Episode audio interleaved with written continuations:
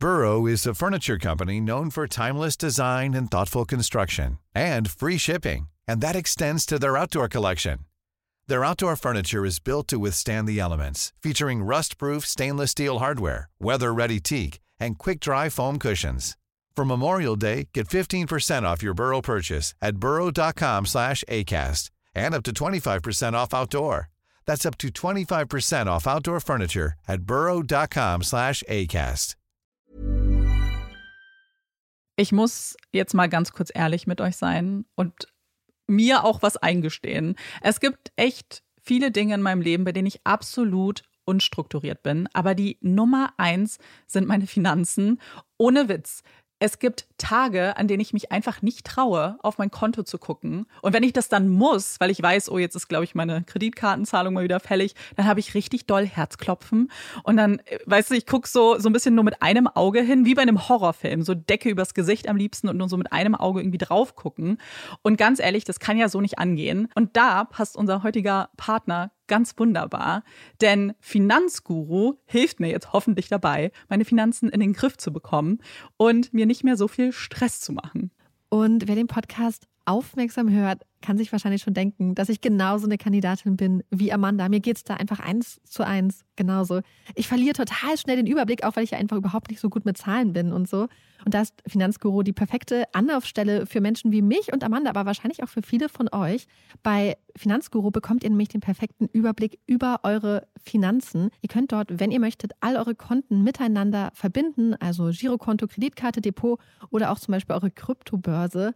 Und dann werden alle Einnahmen und und Ausgaben automatisch kategorisiert und für euch übersichtlich in der App aufbereitet.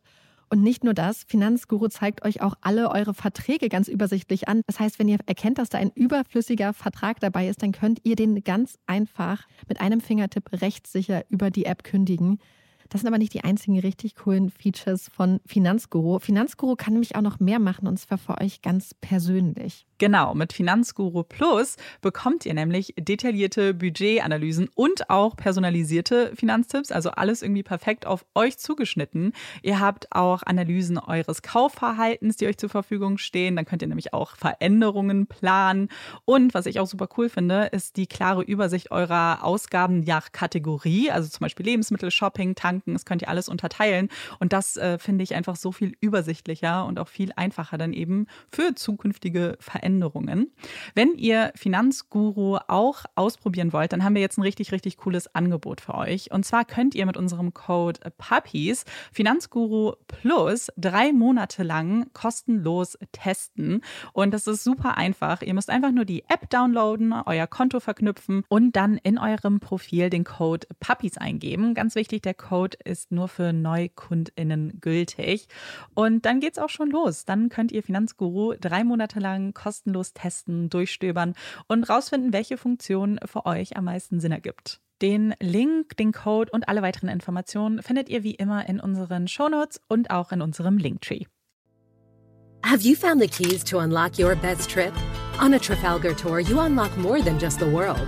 We give you the key to let down your walls and make lifelong friends. The key to discovering hidden talents and fresh perspectives. From one of a kind experiences to iconic destinations, Trafalgar gives you the keys to unlock your best self.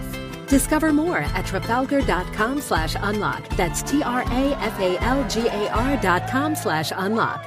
Tour differently.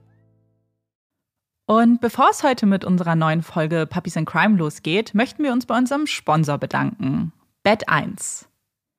Ihr wisst ja sicherlich, dass neben True Crime Schlafen eines unserer allergrößten Hobbys ist. Und deswegen freuen wir uns über unseren heutigen Sponsor auch ganz besonders. Und Marike und ich haben heute das allergemütlichste Setup aller Zeiten. Denn seitdem wir die Bett 1 Bodyguard Anti-Kartell-Matratze zugeschickt bekommen haben, möchten wir eigentlich gar nicht aus unseren Betten kriechen. Und deswegen haben wir heute spontan entschieden, nehmen wir das Ganze doch einfach aus dem Bett auf. Und Bett 1 sagt euch auch bestimmt allen was, denn die Bodyguard Antikartellmatratze, die wir jetzt ausprobieren durften, ist mit über drei Millionen gekauften Exemplaren die meist gekaufte Matratze Deutschlands. Und das können wir jetzt persönlich sehr gut nachvollziehen, nachdem wir sie auch schon testen durften. Und die Matratze ist nicht nur super bequem, sondern hat auch einen super Preis. Je nach Größe geht das Ganze nämlich schon bei 199 Euro los. Und wenn ihr euch die Matratze bestellt, habt ihr zudem die Möglichkeit, 100 Tage auf der Matratze Probe zu legen und zu gucken, ob sie euch gefällt, wo wir sicher sind, dass sie euch gefallen wird. Also, falls ihr noch mehr Infos zu der Matratze möchtet, könnt ihr noch bis später warten bei uns in der Folge oder ihr geht jetzt schon bei uns in die Show Notes oder guckt bei bett1.de nach.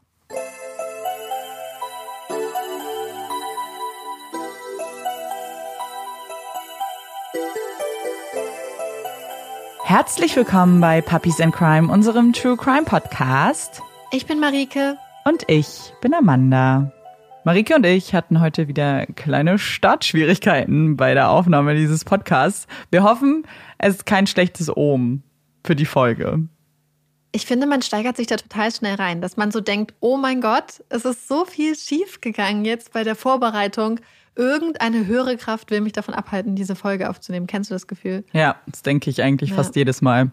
Ich auch. Und dann denke ich, vielleicht wäre es besser, die Folge jetzt doch nicht zu machen. Aber wir haben ja nur noch diese und nächste Folge bis zur Weihnachtspause. Deswegen äh, haben wir gedacht, wir reißen uns zusammen. Genau, damit hast du eigentlich schon eine ganz wichtige Sache, glaube ich, angesprochen, weil wir haben schon die Frage bekommen, ob und wann wir Weihnachtspause machen. Und äh, genau, dieses Mal haben wir uns nämlich dafür entschieden, zwei Folgen ausfallen zu lassen. Das sind die Folgen am 27. und am 3. Januar. Das heißt, ihr habt jetzt noch zwei und dann hören wir uns im neuen Jahr wieder. Verrückt. Ja, ich glaube, so eine lange Pause hatten wir noch gar nicht, ne? Naja, zumindest nicht ohne wirklich irgendwas zu machen. Wir haben ja letztes Jahr diese ja. Weihnachtsgeschichten gemacht, aber diesmal gibt es komplett Pause, damit wir unsere Batterien auch wieder aufladen können. Ja, wir hatten diese Woche nämlich übrigens auch zweijähriges Jubiläum. Ja, äh, Puppies and Crime ist zwei Jahre alt. Sehr, sehr aufregend. Sehr ähm, verrückt. Voll. Und das haben wir, also das haben wir bei Instagram so ein ganz kleines bisschen mit so einem kleinen Rückblick gefeiert. Aber äh, ja, eine richtige Party gibt es leider dieses Jahr nicht. Ja, wir hatten uns recht lange drauf gefreut und uns dann aber schon vor längerer Zeit dann dagegen entschieden. Ja. Ähm, aber vielen Dank für alle, die dabei sind, seit zwei Jahren oder seit zwei Monaten. Ähm, ist schön, dass ihr dabei seid. Genau, wir freuen uns über jeden einzelnen von euch und freuen uns noch auf ganz, ganz viele Jahre Puppies in Crime. So, und ich glaube, Amanda kann jetzt auch mit ihrem Fall anfangen. Genau. Fall. Fall. Ich äh, fange direkt mal an. Eine Frau im hellblauen Nachthemd eilt durch die Nacht. Ihre nackten Beine setzen einen Fuß vor den anderen, werden immer schneller, bis sie schließlich zu rennen beginnt. Der hellblaue Stoff weht in der leichten Brise der warmen texanischen Nacht. Sie schaut sich um. Es ist dunkel, keine Menschenseele in Sicht. Das Haus, das sie anvisiert, ihr Ziel, ist in komplette Dunkelheit gehüllt. Alle scheinen zu schlafen. Aber sie muss weiter, muss das Haus erreichen, und zwar schnell.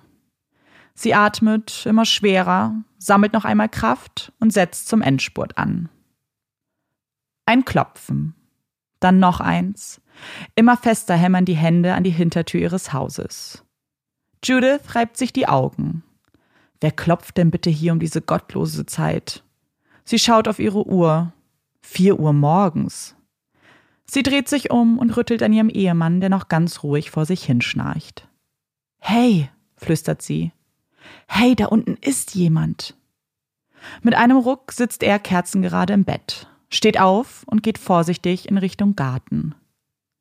Mein Gott, ich glaube, das ist Norma, ruft er seiner Ehefrau zu und öffnet die Tür. Auch Judith hat es nun aus ihrem Bett verschlagen. Wieso ist Norma hier? Um diese Zeit. Und warum trägt sie nur ein Nachthemd. Sie schaut ihre kleine blonde Nachbarin fragend an. Sie wirkt ganz aufgelöst, zittert, ist blass, fast so, als ob sie gerade einen Geist gesehen hätte. Mein Gott, mein Gott. Ihre Stimme bricht, und dann setzt sie erneut an. Oh mein Gott, ich habe Schüsse gehört. Dann fällt sie Judith in die Arme. Ihr Gesicht verzieht sich schmerzvoll und sie reibt sich den Arm. Autsch. Ihr Arm tut weh, erklärt sie. Sie kann ihn schon seit Tagen nicht richtig benutzen. Sie geht einen Schritt zurück und sieht Judith immer noch voller Entsetzen an. Ich glaube, mir wird schlecht. Judith führt sie in Richtung Badezimmer und schließt die Tür hinter sich. Sie hört, wie Norma im Bad weint, brechen muss und dann hört sie nur Stille. 30 bis 40 Minuten sieht Judith ihre Nachbarin nicht wieder. 30 bis 40 Minuten, die ihr und ihrem Ehemann wie eine halbe Ewigkeit vorkommen. Was für Schüsse hatte Norma gehört? Waren es Warnschüsse? Wurde sie bedroht? Aber wenn, dann, was ist dann mit Ed? Wo steckt er? Wieso ist Norma alleine hier? Als Norma schließlich das Badezimmer verlässt und in die fragenden Augen ihrer Nachbarn und Freunde blickt, beginnt sie zu erzählen. Sie hatte ganz friedlich in ihrem Gästezimmer in der ersten Etage ihres kleinen Zuhauses geschlafen. Sie war doch die letzten Tage so krank und konnte nur unruhig schlafen. Sie wollte Ed nicht ständig in der Nacht wecken und hatte es deshalb vorgezogen, oben zu schlafen, während er unten in ihrem Schlafzimmer nächtigte. Dann, mitten in der Nacht, hörte sie Schüsse. Sie bekam unglaubliche Angst, wusste nicht, woher sie genau stammen, ob Ed jemanden überrascht hat oder ob es jemand auf Ed abgesehen hatte. Sie wartete einen kleinen Augenblick, dachte, Ed würde jeden Moment hochkommen, um sie zu beruhigen. Aber er kam nicht. Es herrschte Stille, absolute Stille, eine schreckliche Stille. Sie rannte die Treppe runter, rannte noch schnell am Schlafzimmer vorbei und versuchte aus dem Küchenfenster zu klettern. Das war jedoch abgeschlossen. Also verließ sie die Küche wieder und stürmte durch die Garage. Dann lief sie durch den kleinen Wald, der zu Judiths Haus führte, und klopfte an ihre Tür. Judith schaut Norma schockiert an. Schüsse aus dem Haus? Das kann nichts Gutes bedeuten. Sie schnappt sich das Telefon und verständigt die Polizei. Nachdem sie ihr zusichern, sich so schnell wie möglich auf den Weg zu ihnen zu machen, legt sie auf und wählt die Nummer von Tammy, Normas Tochter.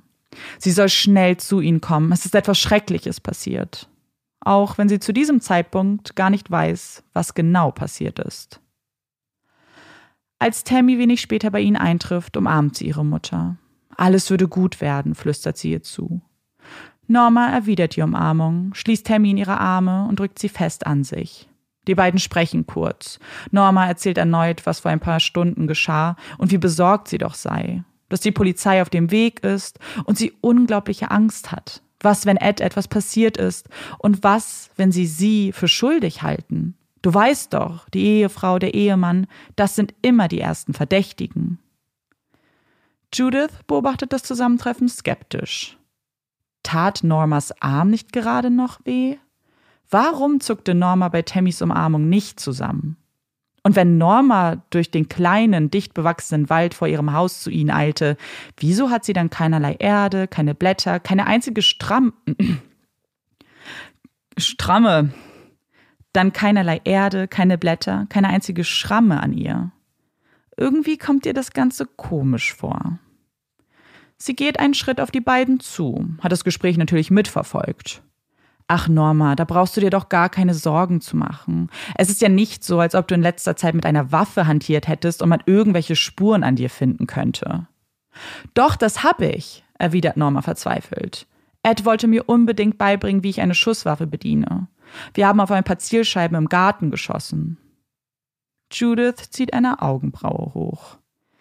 Diese Aussage würde sie gleich zu der Liste ungewöhnlicher Umstände hinzufügen.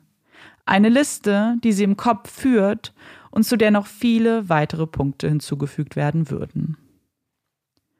Als die Polizei am Morgen des 4. Aprils 1987 das Haus von Norma und Ed Clark betreten möchten, stehen sie vor verschlossenen Türen. Die Eingangstür ist abgeschlossen.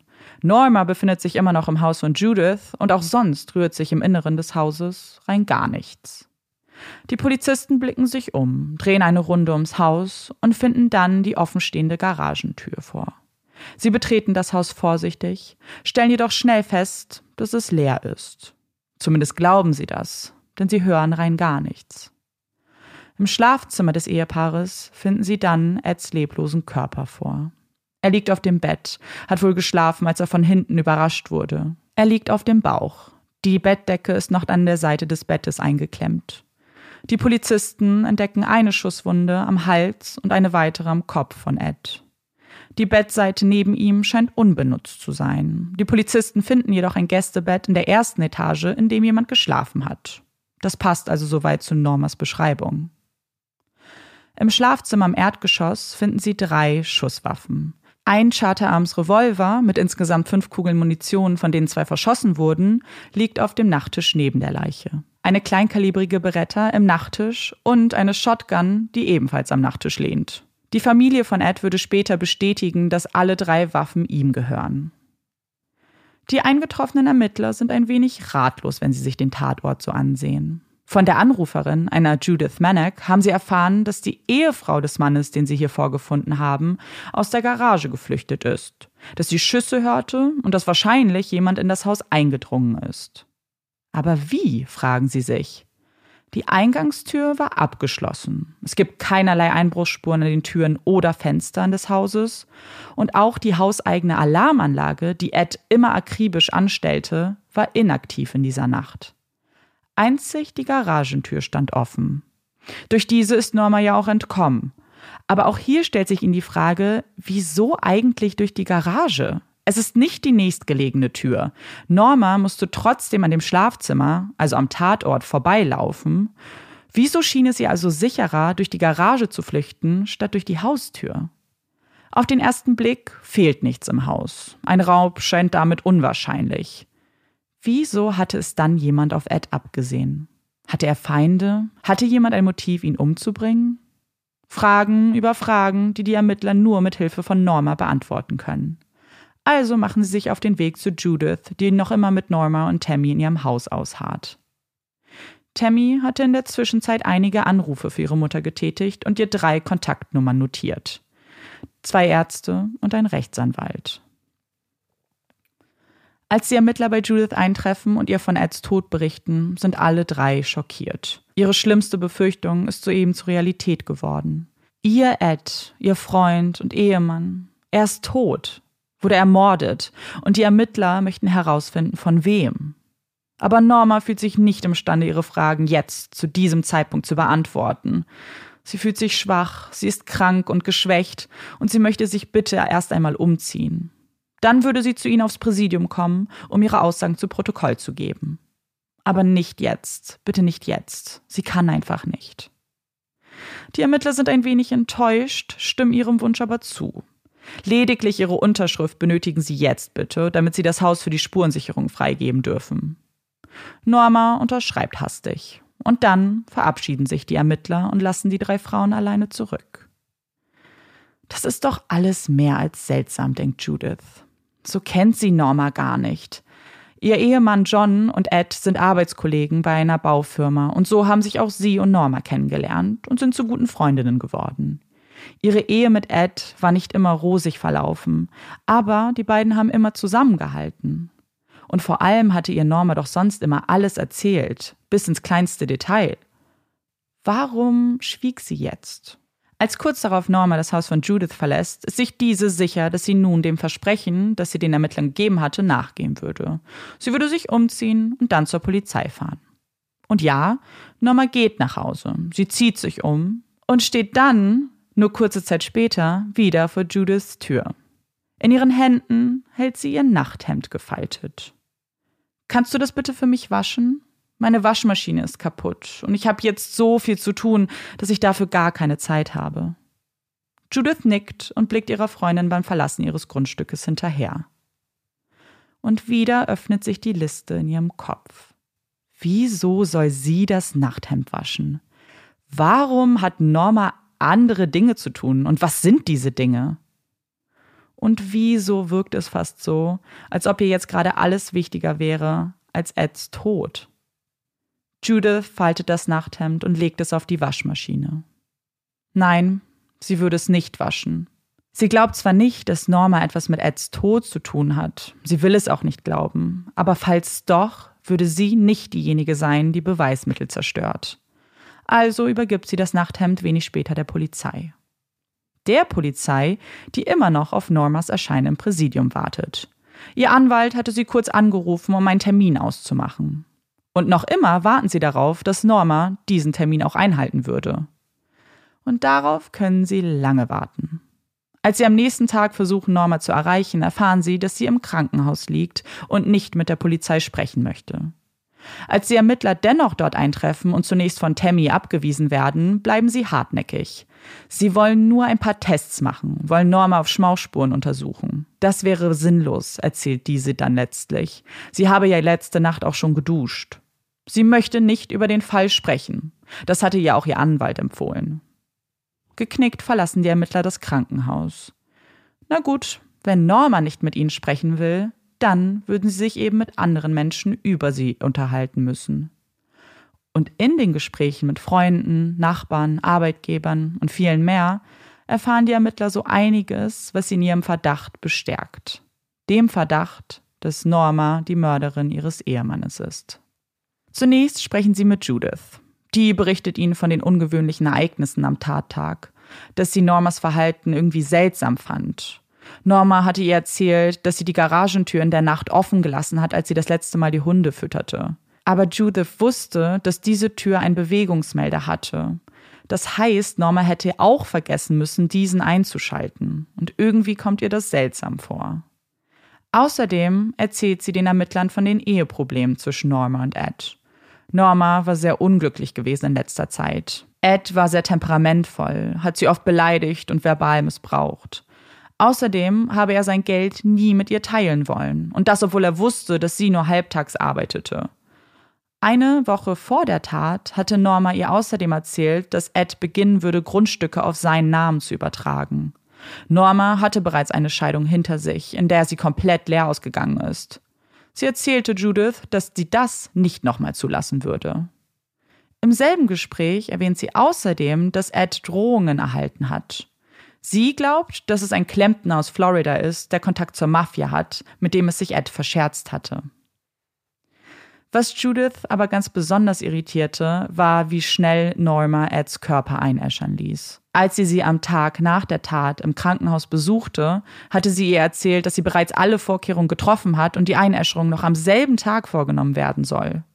Judith schockierte das, aber vor allem machte sie sich Sorgen, dass die Kinder von Ed vielleicht gar keine Möglichkeit mehr hatten, sich von ihrem Vater zu verabschieden. Und die Vorstellung alleine machte sie unglaublich traurig und sie konnte einfach nicht verstehen, warum es so schnell gehen musste. Dafür gab es doch überhaupt keine Notwendigkeit, oder? Das nächste Gespräch führen die Ermittler mit John Bath, einem Arbeitskollegen von Ed, mit dem er am Abend vor der Tat noch gesprochen hatte. Er hatte ihm von seinen Sorgen berichtet, dass die Ehe mit Norma zerrüttet sei, dass die finanzielle Lage eine Belastung für ihn und seine Ehe darstelle, dass er so nicht mehr weitermachen könne und sich ernsthaft überlegt, sich scheiden zu lassen. Er erzählte ihm außerdem von seinem Sohn Mark, den er aus der Familie und dem Haus verbannt hat, weil die beiden immer mehr aneinander gerieten. Zuletzt sprach Ed ihm, nur wenige Stunden vor dem Mord, auf den Anrufbeantworter. Er sagte, dass er alles auf eine Karte setzen würde und den Plan, von dem er ihn zuvor berichtet hat, in die Tat umsetzen würde. Für John war klar, was das bedeutet. Er würde sich von Norma scheiden lassen und sie wohl noch am selben Abend damit konfrontieren. Die Ermittler sprechen auch mit Normas Arbeitgeber Dr. Obert. Er ist Chiropraktiker und hatte Norma eine Teilzeitstelle in seiner Praxis angeboten. Er erinnert sich noch sehr genau an ihr Bewerbungsgespräch.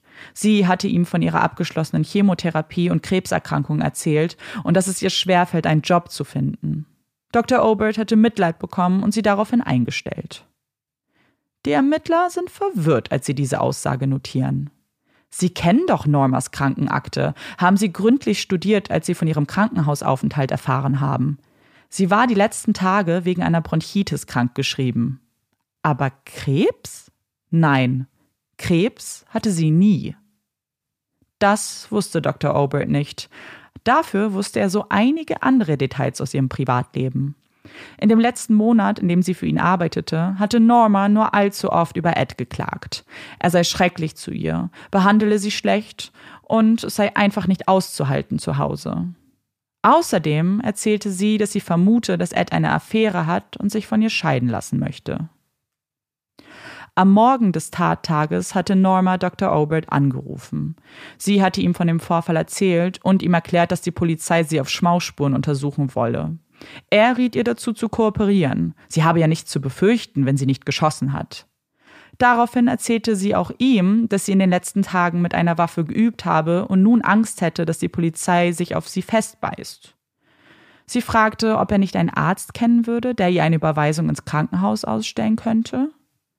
Als sie dann ein wenig später erneut anrief, sagte sie, ihr Hausarzt hätte das jetzt übernommen. Aber eine Bitte hätte sie dann doch. Könnte ihr Dr. Obert vielleicht 10.000 Dollar überweisen? Sie bräuchte das Geld dringend für einen Anwalt. Dr. Obert lieh ihr das Geld nicht. Generell fand er die Gespräche sehr eigenartig. Für ihn wirkte das alles wie der verzweifelte Versuch, den Gesprächen mit der Polizei aus dem Weg zu gehen. Und dass sie plötzlich ins Krankenhaus musste, nachdem sie über eine Woche krankgeschrieben war und es doch eigentlich schon wieder bergauf ging, kommt ihm mehr als seltsam vor.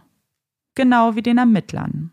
Sie unterhalten sich mit der Familie und mit den Kindern von Ed und die bestätigen, dass ihr Vater niemals die Alarmanlage vergessen hätte scharf zu stellen. Irgendjemand muss sie also ausgestellt haben. Und das wahrscheinlich aus dem Inneren des Hauses. Denn wenn sie angesprungen wäre, dann hätte doch seine Leiche nicht noch unter der Bettdecke gelegen. Dann hätte man ihn doch in einer ganz anderen Position vorfinden müssen. Es muss also jemand sein, der die Familie kannte. Und tatsächlich werden noch einige Namen in den Raum geworfen. Denn ja, Ed hatte den einen oder anderen Feind seinen eigenen Sohn, aber auch Partner seiner Firma, die mit seinen Geschäftspraktiken nicht immer ganz zufrieden waren. Ed war ein sehr forscher Kerl. Wenn ihm etwas nicht passte, dann drohte er nur allzu gerne, die Angelegenheit mit seiner Schusswaffe klären zu können. Und dass er eine ganze Reihe an unterschiedlichen Waffen hatte, wissen wir ja. Er liebte sie. Er liebte das Gefühl, das sie ihm gaben und welche Wirkung sie auf andere hatten. Motiv hätten also vielleicht viele gehabt. Aber auch die Möglichkeit? Nein, da sind sich die Ermittler sicher. Es gibt in ihren Augen nur eine einzige Person, die diese Tat auch hätte begehen können, die ein viel stärkeres Motiv hat als alle anderen, die Angst hatte, mittellos dazustehen, alleine zu enden. Norma. Und dass sie die Täterin ist, gilt es nun zu beweisen. Die Ermittler lassen ihr Nachthemd in ein Labor schicken und dort wird es anhand der Gries-Methode untersucht, einer Methode, um Schmauchspuren auf Textilien nachzuweisen. Hierbei werden hochdosierte Chemikalien auf den Stoff gegeben, ein Stück Papier darüber gelegt und mit einem Bügeleisen erhitzt. Diese chemische Reaktion soll dann die Partikel der Schmauchspuren auf das Papier übertragen. Das Testergebnis dieser Untersuchung lautet inconclusive. Es konnte nicht mit Gewissheit herausgestellt werden, dass sich Schmauchspuren auf dem Nachthemd befanden. Ein weiterer Experte bestätigt außerdem, dass er keine Blutspuren auf dem Nachthemd erkennen konnte. Das bedeutet also, dass die Ermittler keine physischen Beweise gegen Neumer haben. Einzig und allein sind es Indizien, die die Ermittler vor einer Grand Jury präsentieren. Norma und ihre Kinder werden ebenfalls geladen, sie nehmen aber von ihrem Aussageverweigerungsrecht Gebrauch. Also liegt es alleine an den Ermittlern und ihrer Theorie, die die Jury dazu bewegen soll, einem Prozess, einer offiziellen Anklage gegen Norma zuzustimmen. Letztlich entscheiden sie sich dagegen. Sie möchten abwarten, ob es nicht doch forensische Beweise gibt, die Norma eindeutig überführen können. Darauf würden sie sehr lange warten. Denn die Akte ziert schon bald eine dicke Staubschicht. Sie wird geschlossen und auf den Stapel der vielen anderen Cold Cases gelegt. Norma zieht als freie Frau nach Tennessee, nachdem ein Drittel von Eds Vermögen an sie und jeweils ein Drittel an die beiden Kinder ausgezahlt wurde. Lange Zeit hatte Norma um die Hälfte seines Vermögens gekämpft, sich dann aber letztlich geschlagen gegeben. Sie baut sich ein neues Leben auf, wird Großmutter und versucht die Tat vom 22. April so gut es geht zu vergessen. Jahre vergehen, die leitenden Ermittler gehen in ihren Ruhestand und auch hier scheint ganz Harris County die Tat vergessen zu haben. Oder? Ein Ermittler, der 2009 ebenfalls kurz vor seinem Ruhestand steht, erinnert sich an den Fall zurück. Wieso war es damals vor über 20 Jahren eigentlich zu keiner Verurteilung gekommen? Wie war das nochmal? Gab es da nicht ein Nachthemd und könnte man das nicht jetzt nochmal untersuchen? Noch bevor er seinen letzten Arbeitstag antritt, ermutigt er einen Kollegen, diesen Fall noch einmal zu eröffnen. Jetzt im Jahr 2009 gäbe es ja auch ganz neue Möglichkeiten und die sollte man hier nutzen. Und es ist nicht irgendein Kollege, den er da anspricht. Es ist David Rossi, ein Ermittler, der sich ein beachtliches Know-how zu Blutspritzern und deren Analyse angeeignet hat. Er würde genau der Richtige sein, um sich die Beweismittel noch einmal anzusehen. Und genau das tut er. Er schnappt sich das Nachthemd und schaut es sich unter einem Vergrößerungsglas an. Und sein Atem stockt. Da sind doch winzig kleine Spritzer auf dem Stoff. Mit bloßem Auge kaum zu erkennen, aber er sieht sie ganz deutlich. Über 50 winzig kleine Pünktchen auf hellblauem Stoff. Und so ein Muster, das kennt er doch, das hat er doch schon mal gesehen. So sehen Impact-Spritzer aus. Spritzer, die dann entstehen, wenn Blut nach einem Aufprall eines Gegenstandes zurückspritzt. Sie sind dann wie feiner Sprühnebel. Und ganz oft sieht man dieses Muster, wenn Gewalt mit einem stumpfen Gegenstand angewandt wurde oder wenn jemand erschossen wurde und der Täter oder die Täterin nah an dem Opfer stand. Und wenn es sich hier tatsächlich um diese Art von Blutspritzern handelt, dann hat Norma gelogen denn dann muss sie im Schlafzimmer gestanden haben, als Ed erschossen wurde. Mit dieser Erkenntnis wird der Fall neu aufgerollt. Mehr als 20 Jahre später. Man spricht erneut mit der Familie, den Nachbarn, den Freunden von damals. Und unabhängig voneinander sagen viele, dass sie sich sicher sind, dass es damals Norma war, die ihren Ehemann getötet hat. Und das gilt es nun zu beweisen. Das Nachthemd wird in ein Labor geschickt und soll untersucht werden. Eine heikle Angelegenheit. Zum einen ist dieses Beweisstück über 20 Jahre alt und wurde damals mit schweren Chemikalien beträufelt, die womöglich alles an Spuren zerstört haben könnten. Und Vorsicht ist geboten. Und vor allem müssen Entscheidungen getroffen werden. Denn jede Spur, jeder kleine Fleck kann nur ein einziges Mal untersucht werden. Man hat nur eine Chance. Möchte man also sicherstellen, ob es sich um Blut handelt oder möchte man DNA sichern? Die beauftragte Expertin entscheidet sich für Ersteres und untersucht die Flecken nach dem Hammer Trace Verfahren, das genutzt wird, um Blutrückstände höherer Primaten nachzuweisen. Die erste Probe, die sie sich anschauen, reagiert positiv auf den Test. Es handelt sich um Blut. Ein erster Erfolg für die Ermittler, der dann aber von einer herben Enttäuschung gedämpft wird.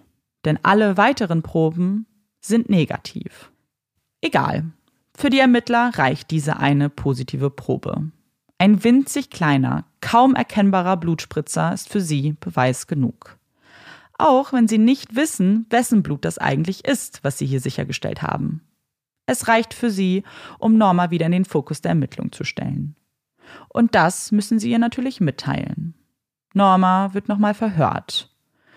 Es beginnt mit ihrer Beschreibung der Tatnacht. Zunächst erhalten die Ermittler nur wenig neue Informationen, haben wieder mal das Gefühl, dass Norma einfach nicht kooperieren will. Sie hält sich kurz, beteuert nur allzu oft ihre Unschuld. Aber den Ermittlern fällt etwas auf. Veränderungen in der Geschichte. Dinge, die Norma so vor 20 Jahren nicht wiedergegeben hat. Sie erzählt von einer offenen Eingangstür, die sie passierte, bevor sie durch die Garage floh. Erzählt, dass sie zu Judith rannte und nicht zu den näher gelegenen Nachbarn, weil die einen gefährlichen Hund hatten. Ein Hund, mit dem sie sonst eigentlich ganz gut klarkam. Und dann sagt sie, dass sie keine Angst vor einem Schmauchspurentest gehabt hatte und sie zuvor nicht mit einer Waffe im Garten geübt hat. Diese Kleinigkeiten, diese Widersprüche, Sie bringen das Fass zum Überlaufen. Denn nach diesem Gespräch wird Norma offiziell des Mordes an ihrem Ehemann Ed angeklagt. 26 Jahre nach der Tat beginnt der Prozess gegen sie. Die Anklage lädt ihre Experten und Expertinnen ein, um die forensischen Beweise und ihren Fund zu erläutern. Sie erklären, dass sie eine Spur auf Normas Nachthemd als Blut identifizieren konnten. Dass die anderen Spritzer als negativ ausgewertet wurden, heißt aber nicht zwangsläufig, dass sie kein Blut sind. Es gibt hier eine einfache Erklärung dafür. Denn mit den Jahren kann sich das Hämoglobin in den Spuren aufgelöst haben und ist jetzt nicht mehr nachzuweisen.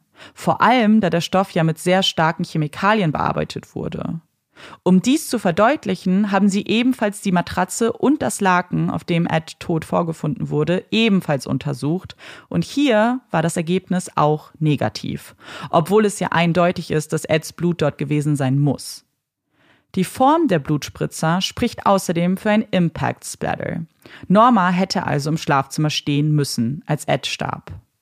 Und obwohl der Experte 1987 ausschloss, dass es Impact Splatter sind, muss er nun vor Gericht eingestehen, dass er damals nur ein Foto gesehen hat und nicht das tatsächliche Nachthemd oder den Tatort.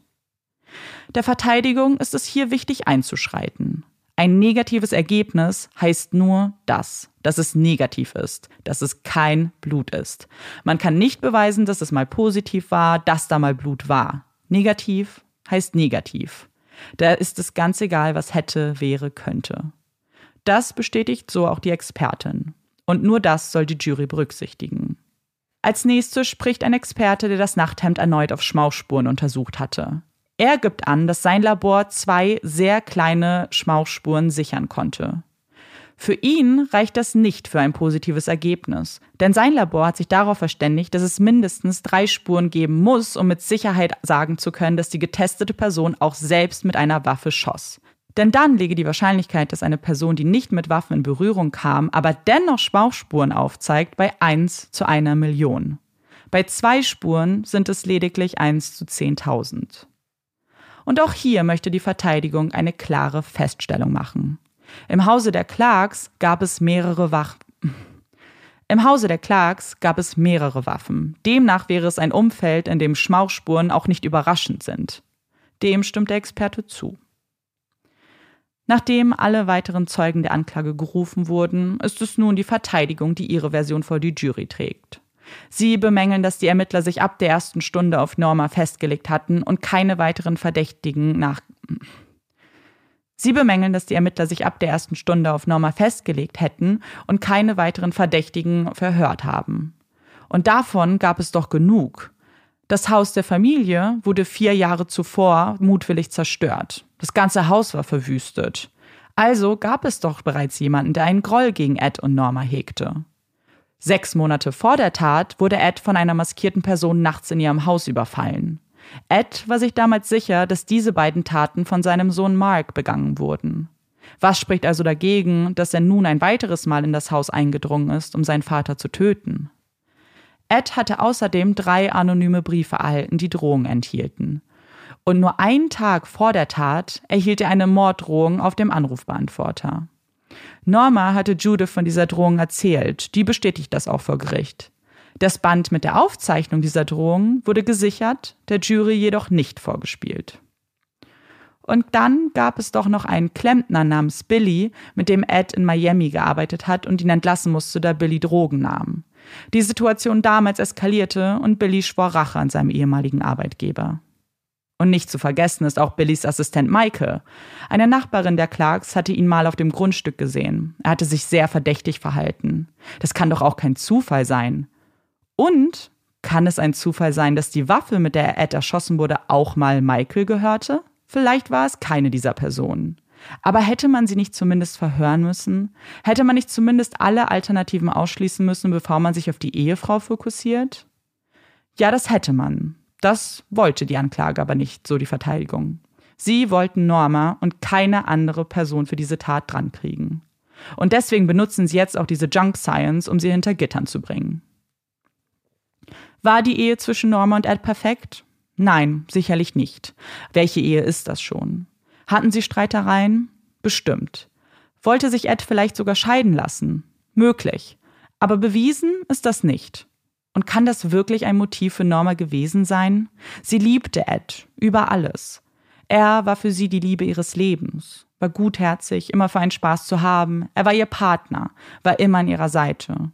Würde sie ihn einfach kaltblütig ermorden? Die Verteidigung sagt nein, die Anklage sagt ja. In ihren Abschlussplädoyers fassen beide Parteien ihre Sichtweise nochmal zusammen. Die Anklage glaubt, dass Norma eine Lügnerin sei. Denn wer findet schon Krebs? Aber die Jury soll sie nicht verurteilen, weil sie eine Lügnerin ist, sondern weil sie eine Mörderin ist. Eine Mörderin, die sehr viel gelogen hat. Denn wie konnte sie einen dicht bewachsenen Wald durchlaufen, ohne einen einzigen Kratzer abzubekommen? Wieso widersprach sie sich so oft? Wieso kooperierte sie nicht? Und dann die forensischen Beweise, das Blut, das sie an den Tatort bringt. Ihre wohl größte Lüge. Die Verteidigung entgegnet, dass genau dieses Blut das Problem ist. Die Spur ist kaum größer als ein Staubkorn. Es ist Blut, aber wessen Blut es ist, kann nicht nachgewiesen werden. Alle anderen Spuren sind negativ gewesen, genau wie die Schmauchspurenanalyse. Außerdem gibt es alternative Verdächtige, die nie verhört wurden. Wie wird die Jury entscheiden? Halten sie Norma für schuldig Oder gibt es in ihren Augen begründeten Zweifel? Die Beratungen dauern nicht einmal einen Tag, als die Jury angibt, zu einem einstimmigen Ergebnis gekommen zu sein. Sie sind sich ihrer Sache also sehr sicher. Und Norma ist in ihren Augen schuldig. Später wird sie zu einer 25-jährigen Haftstrafe wegen des Mordes an ihrem Ehemann verurteilt. Die Anklage hat gewonnen. Sie haben 26 Jahre später für Gerechtigkeit gesorgt. Sie haben die Mörderin, die schwarze Witwe von Houston, wie sie sie später nennen werden, verurteilt und sie sind sich sicher, dass sie nachgewiesen haben, dass es nur sie gewesen sein kann. Nachdem eine Netflix-Dokumentation zu diesem Fall erschienen ist, sieht das bei vielen aber ein wenig anders aus. Heute sind sich nicht mehr alle so sicher wie damals, sind sich nicht sicher, ob es nicht doch begründeten Zweifel gegeben hat, fragen sich, ob ein winzig kleiner Blutspritzer wirklich ausreicht, einen Mord nachzuweisen.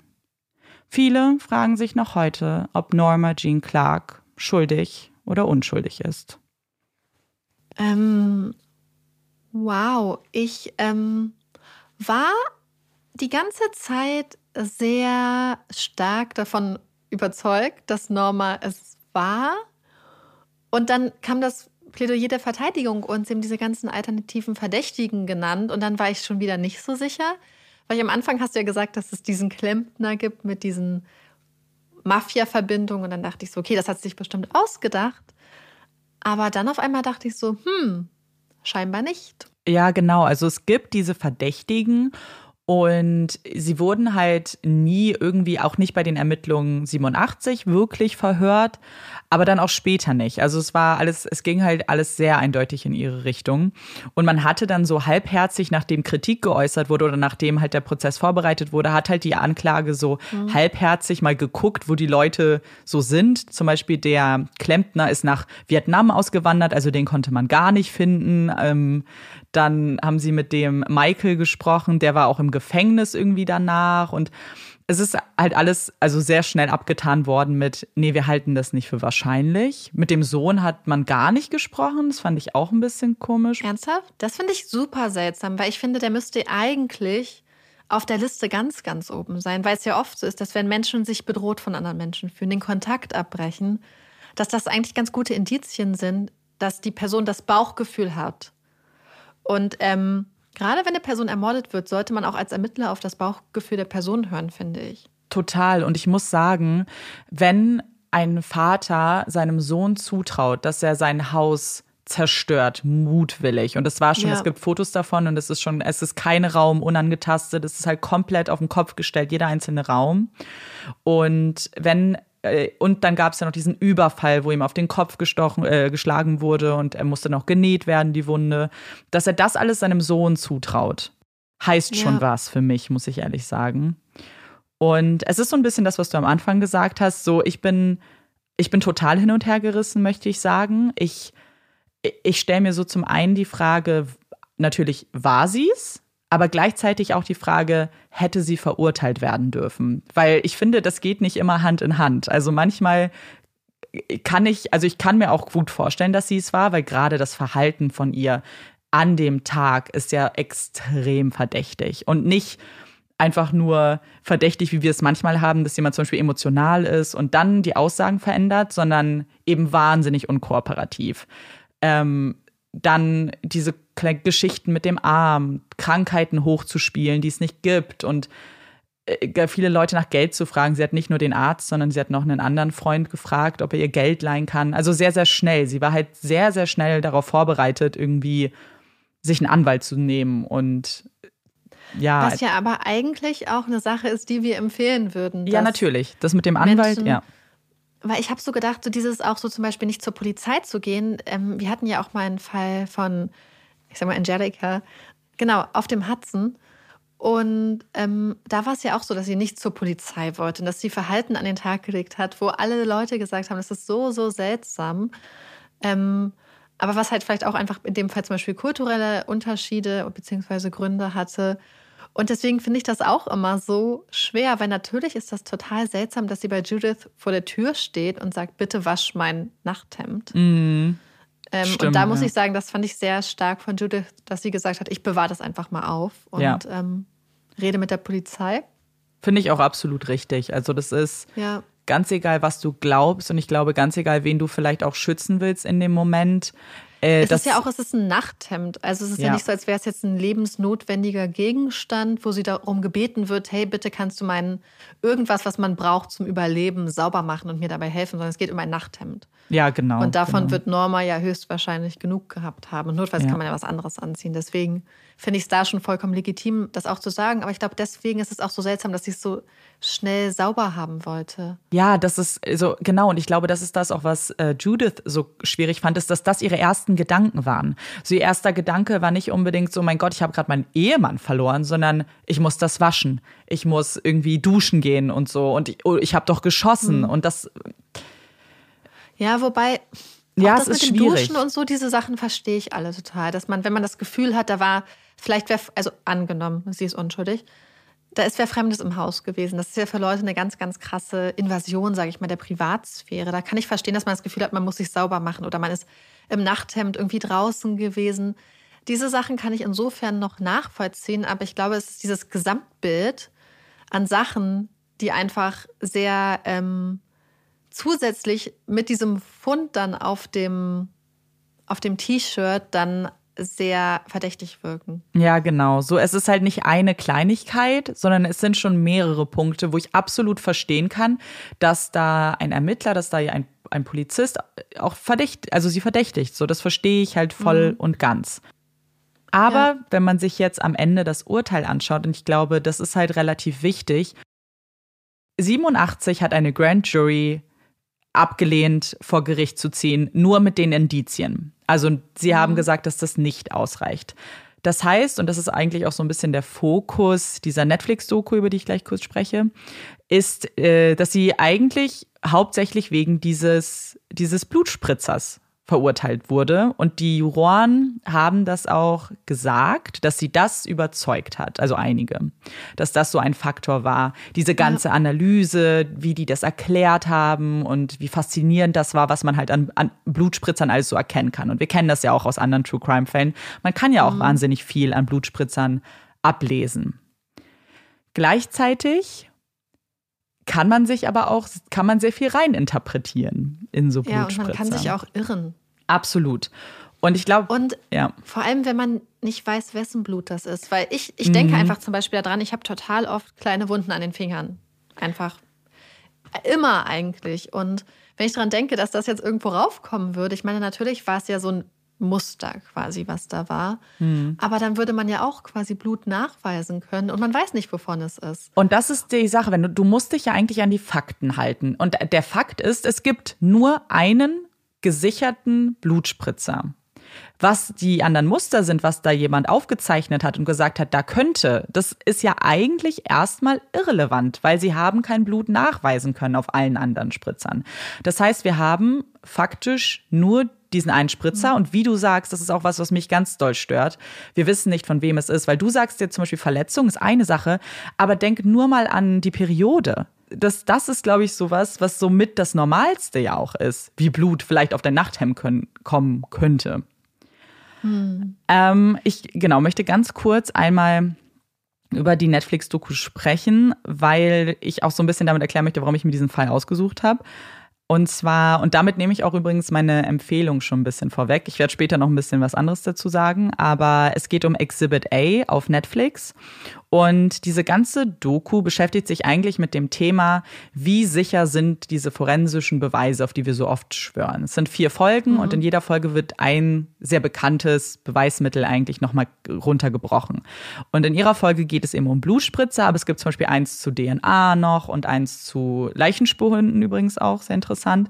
Aber diese ganze, ich nenne es mal Doku, steht halt unter dem Motto, wenn quasi mit dieser Forensik, mit diesen, also mit diesen Untersuchungen Unfug getrieben wird. Also was man damit, wie sehr man das manipulieren kann. Und dann spricht man von so Junk Science. Also dass man etwas als etwas viel wissenschaftlicheres verkauft und etwas viel und es verkauft als absolute Fakten, wenn es gar nicht so sicher ist, was glaube ich hier ein ganz gutes Beispiel dafür ist. So, sie haben es verkauft als dieses wahnsinnige, Schm dieses Muster, diese Spritzer, die ganz klar das und das sagen. Aber gleichzeitig ist es ja nicht nachgewiesen und gleichzeitig ist es kein Fakt.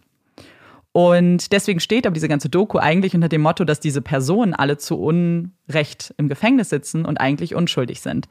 Und bei den anderen Fällen finde ich das ein bisschen klarer. Bei ihrem finde ich es nämlich nicht so klar. Und deswegen habe ich mir den auch rausgesucht, weil ich auch mhm. total gespannt bin, eben was, was du sagst, aber auch was ihr dazu sagt. Weil die, und das möchte ich schon mal sagen, die lassen halt fast alles weg, was quasi ge also gegen ihre Unschuld spricht. Also all diese ungewöhnlichen Verhaltensweisen, die sie an den Tag gelegt hat, was ich euch halt am Anfang beschrieben habe, das wird halt mhm. nicht thematisiert. Da geht es halt sehr stark um das Blut. Deswegen fand ich das aber irgendwie auch so ein bisschen wichtig, da so ein ganzes Bild zu formen, weil ich finde es nicht so klar. Und genau, wollte euch dann so den Überblick geben. Trotzdem ist es sehr, sehr spannend, was sie da erzählt haben. Ja. Ja, ich finde ich find das auch super spannend. Ich glaube, was man auch ähm, bedenken muss, gerade wenn du jetzt zum Beispiel ein Muster hast von sehr, sehr ähnlichen, ich sag mal, Farbklecksern. Und bei einem kann noch dieses äh, Hem dann nachgewiesen werden. Ähm, ich glaube, dass es dann für Jurys auch so ein bisschen ist, wie stark, also dass sie dann viel mit Wahrscheinlichkeiten arbeiten. Ja. Gar nicht so sehr mit Fakten, das ist faktisch Blut, sondern wie hoch ist die Wahrscheinlichkeit, dass die anderen Spritzer beispielsweise auch Blut sind Beziehungsweise wie hoch ist die Wahrscheinlichkeit, dass zwischen so vielen roten Spritzern alles etwas anderes ist, zum Beispiel Farbe und eines Blut vielleicht, dass sie damit halt arbeiten, gar nicht, dass sie das so sehr ansehen. Ähm, aber das ist natürlich, es ist faktisch nicht nachgewiesen. Und wenn du darauf nämlich dieses Muster dann aufbaust, und das Muster brauchst du, um zu sagen, sie war im Raum, als das passiert ist. Und selbst dann weißt du aber noch nicht, wessen Blut das ist das ist halt diese Kette, finde ich, die nicht stringent nachgewiesen ist. Und ich finde nicht nur, also ich finde, es ist halt so wenig, wenn man mit anderen Fällen vergleicht. Es ist sehr fehleranfällig, würde ich jetzt mal behaupten. Ja. Und gerade weil wir ja auch gesehen haben, es ist mit sehr vielen Chemikalien bearbeitet worden, dann frage ich mich, wieso kann man dann darauf so sicher gehen, dass das dann richtig ist? Also kann man, kann man sicher zu 100 Prozent sagen, dass das dann Blut ist? Oder ist das Gibt es da auch so eine Variation? Naja, und ich möchte, also ich möchte, wir werden euch das Foto von diesem Nachthemd bei Instagram auch verlinken, aber ich, diese Blutspritzer, die man sich jetzt vielleicht vorstellt, wie wirklich so ein Muster an der Wand, mhm. so ist es nicht. Das ist, die kannst du mit bloßem Auge nicht erkennen. Die kannst du mhm. nicht sehen. Er sie erst unter Mikroskop. Genau, der, man sieht sie ne? erst mhm. unter Mikroskop und selbst dann, zum Beispiel in dieser Doku spricht eine Freundin von ihr, die natürlich da klar auch für ihre Unschuld plädiert, aber sie sagt, als sie das gesehen hat, dachte sie, das ist Staub. Also selbst unter dem Mikroskop sieht es nicht aus wie wirklich Blut, was natürlich auch dem Alter dieses Beweismittels auch geschuldet ja. ist. Ne? Klar, das ist super getrocknet alles und ausgetrocknet und diese Chemikalien haben da eine Rolle gespielt, aber du kannst nicht dieses Nachthemd angucken und denken, ach krass, ja, da sind richtig viele mhm. Blutspritzer. So, das, du siehst es nicht. Also dann ist es aber auch seltsam, dann, also konnten sie dann sagen, wie so, so tiny, so super kleine, klitzekleine Blut dann darauf kommen kann, aber das sonst nirgendwo Blut ist. Das ist ja auch interessant. Ja, und noch so ein paar Sachen, die ich im Fall jetzt noch nicht erwähnt habe, die ich aber eigentlich ganz interessant finde, ist, die Expertin musste sich ja entscheiden, ob sie auf DNA prüft oder eben auf Blut prüft. Also sie konnten halt nur einen einzigen Test machen. Und sie hatte ja sich für Blut entschieden und hat es damit begründet, dass DNA für sie auch keine wirkliche Aussagekraft gehabt hätte, denn mhm. die DNA ihres Ehemannes auf ihrem Nachthemd zu finden, wäre jetzt nicht ungewöhnlich. Und gleichzeitig denke ich mir, ja, verstehe ich, wenn du die Entscheidung hast, aber so aus der Retrospektive ist es ja so ein bisschen komisch, ähm, weil man sich natürlich denkt, hätte es aber zum Beispiel gezeigt, dass es ihre DNA ist, wäre halt das alles auch für die Katz. Aber dann hätte man ja auch nicht gewusst, ob es ihr Blut ist. Dann hätte man nur gewusst, dass da ihre DNA ist. Ja, also das verstehe ich schon. Also ich glaube. Hm. Ich verstehe es auch. Ich verstehe es, weil du natürlich ich in glaube, dem Moment. Man hatte so die Wahl zwischen Pest und Cholera, weil beides halt so, man bräuchte halt beides. Und du weißt, du brauchst eigentlich beides. Und wahrscheinlich überlegst du, okay, wenn ich seine DNA finde, dann ja. gibt es eine Million Erklärungen, warum die dabei ist. Weil ja. er die Wäsche gefaltet hat, weil er, weil, weil sie zusammen in einem Bett geschlafen haben ja. oder irgendwas. Es kann ja auch eine Übertragung sein, dass sie was angefasst hat, wo seine DNA drauf war und das dann. Also ich verstehe schon, dass das, glaube ich, eine ganz krasse Dilemmasituation ist für die, für die Wissenschaftlerin. Naja, vor allem, weil man muss ja auch die Reihenfolge Bedenken. Es war ja dieser Polizist, der diese, der einfach dieses Interesse so an Blutspritzer und so entwickelt Ja. hat. Und der hatte ja sofort den Verdacht schon. Der hatte ja gleich den Verdacht, dass es dieses Impact-Muster ist. Und dann, glaube ich, ist es auch irgendwie klar, dass deine Priorität ist, das nachzuweisen, Ja. weil das wahrscheinlich auch dein stärkstes Argument sein wird, weil es sie an den Tatort bringt. Und das verstehe ich schon. Dass es natürlich dann nicht gelingt, wenn du nur eine einzige Probe hast oder nicht gelingen sollte. Es ist ja gelungen. Ähm, Ja. Aber faktisch bringt es sie ja nicht an den Tatort. Nee, naja, laut ihrer Theorie ja schon. Also laut ihrer Expertise. Und das ist jetzt, wo wir das Problem haben, weil es, das ist ja diese Junk Science. So, es klingt halt wahnsinnig ähm, wissenschaftlich und als ob man das so einfach irgendwie sagen könnte, natürlich bringt, weil das kann ja auch keiner wirklich, also als, als Jurymitglied, als Laie, kannst du das ja auch nicht unbedingt entkräftigen. Dann glaubst du das vielleicht auch, wenn das so beeindruckend präsentiert wird. Du, also ganz sicher glaubst du das. Und ich möchte aber noch kurz was sagen. Und zwar wurde, wurde das Blut beziehungsweise die Blutspritzer. Also bevor diese ganzen Tests gemacht wurden, haben sich zwei unterschiedliche Experten diese Blutspritzer angeguckt.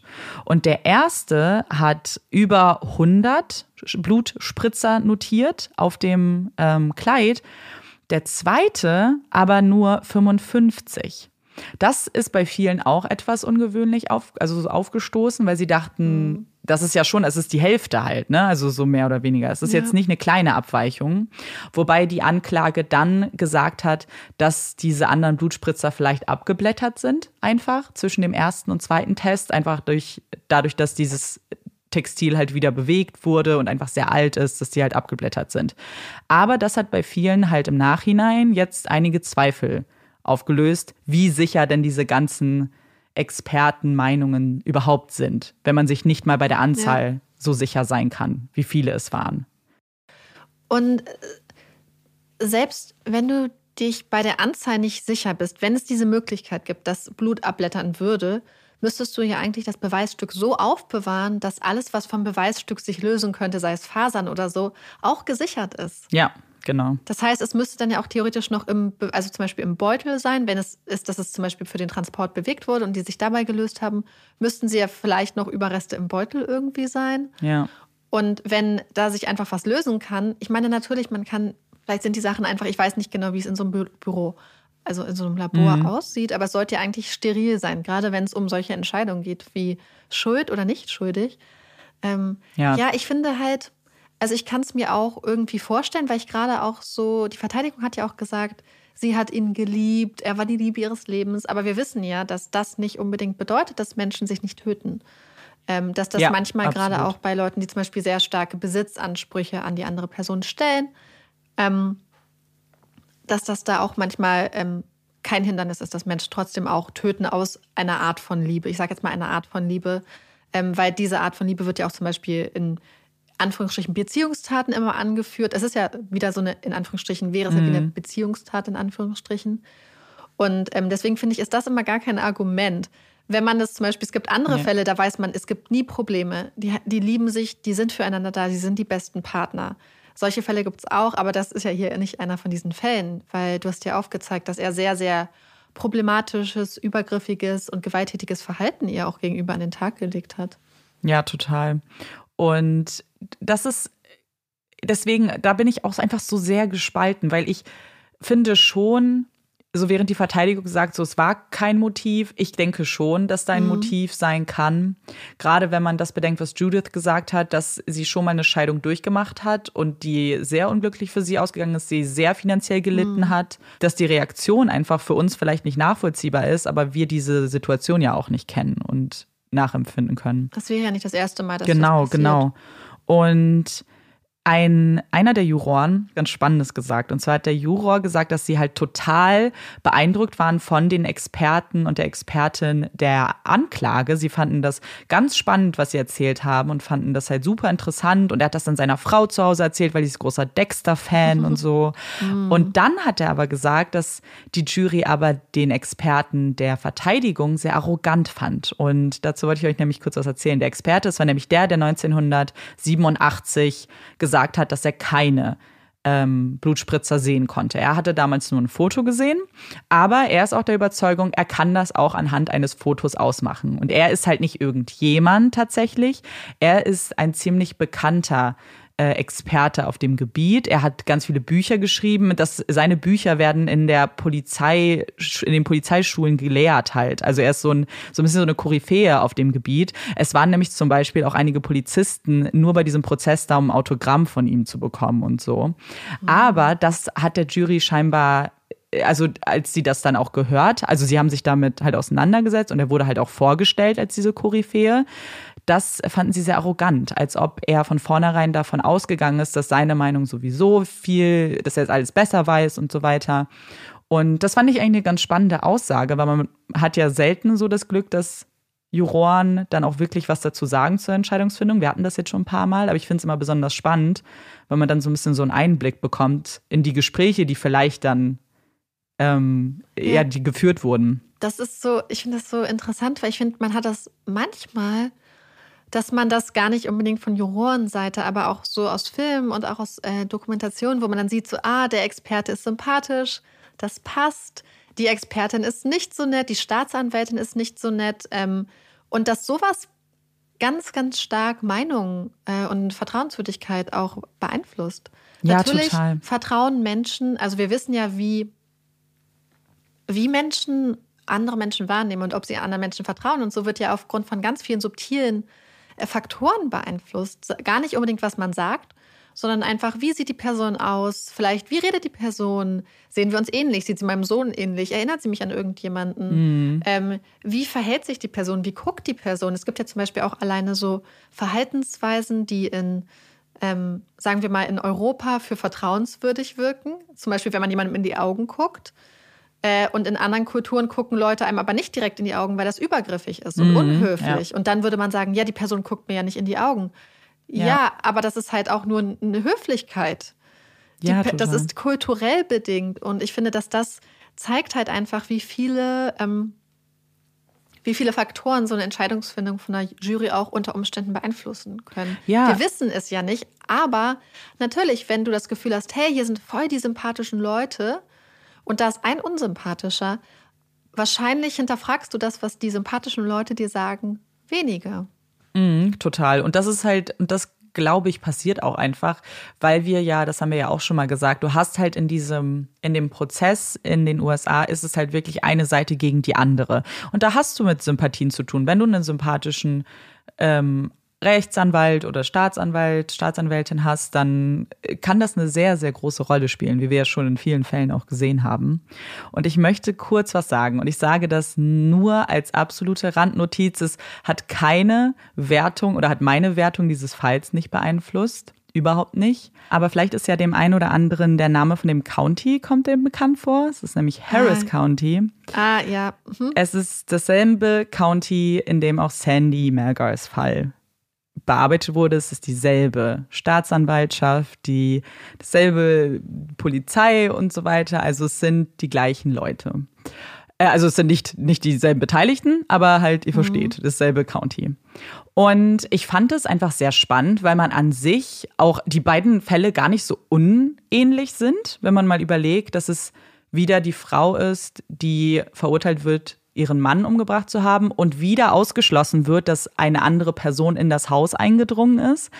Ähm, ja. Und man hat noch eine Parallele und nicht so extrem wie bei Sandy, aber ich habe so einen Paper von der Staatsanwältin gelesen. Und ich habe schon wieder wahnsinnig dieses Gefühl gehabt, weil in diesem Paper haben sie halt alles runtergeschrieben und dann das Ende war so ein bisschen ein ganz, ganz großes Schulterklopfen auf ihre eigene Schulter. Also ah, sehr, ja sehr bedacht darauf zu sagen, dass es dank ihrer Arbeit ist und ihrem, ihrer Hartnäckigkeit und sich halt also so sehr, sehr viel, ähm, äh, ja, der, des Lobes quasi selber schon gibt und abholen möchte. Und gerade, dass sie dieses schwarze Witwe, das haben sie in dem Paper benutzt, gerade das mit der schwarzen Witwe fand ich so unangebracht, weil ja. erstmal finde ich, wird, passt das hier gar nicht zu dem Fall. Ich, jetzt von der schwarzen Witwe zu sprechen, ist einfach sehr dramatisch, weißt du? Als ob du halt wirklich einfach mhm. nur so unnötig reißerisch Das ist auch die Überschrift von dem Paper übrigens gewesen. Also es ist nicht einfach irgendwo Oh. im Text. Hm. Also es ist sehr, sehr reißerisch. Ja, das ist super unprofessionell. Aber ich Ja, glaube, genau. es ist wieder mit diesem System begründet, dass es um Publicity geht. Und natürlich, Ja. wenn du einen Fall hast, ähm, wo es einen guten Namen gibt, den die Medien benutzen können, dann bringt dir das was. Dann bist Ja. du die Staatsanwältin, die Ermittlerin etc., die die schwarze Witwe hinter Gitter gebracht hat. Weil Ja, Namen total. können sich Leute, glaube ich, gar nicht so gut merken, auch wenn Norma Jean jetzt wahrscheinlich ja ein besonderer Name ist vielleicht. Mhm. Ähm, aber dass, dass man so einen Namen hat, jeder möchte, ich, ich kann mir vorstellen, dass viele Leute davon träumen, dass sie auch mal so Teil von so einer Ermittlung sind, die in die Geschichtsbücher eingehen. Ja, Und wahrscheinlich. natürlich, wenn du dann ja. die Möglichkeit hast, deinem Fall selbst den Namen zu geben und dir Ja. dann dabei und auf die Schulter zu klopfen, was natürlich ähm, sollte nicht so sein. Also ich finde, ich finde, das ist so ein perfekter Fall, der, ähm, ich finde den perfekt allein deswegen, weil er mal wieder uns vor Augen führt, dass man zum Glück keine Richterin ist, also wir, und kein Juror in so einem Fall. Und dass es vollkommen okay ist, als True Crime Podcast zu sagen, wir wissen es nicht.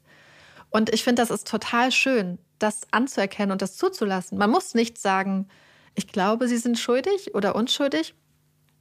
Wir wissen es bei einigen Fällen nicht.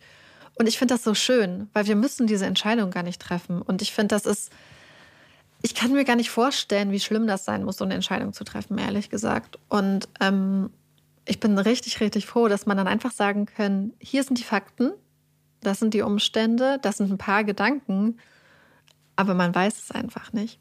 Ja, und gerade bei so, so Fällen, wo es für mich persönlich halt überhaupt nicht klar ist und äh, eben, wie du sagst, das Gute ist, dass es auch nicht klar sein muss.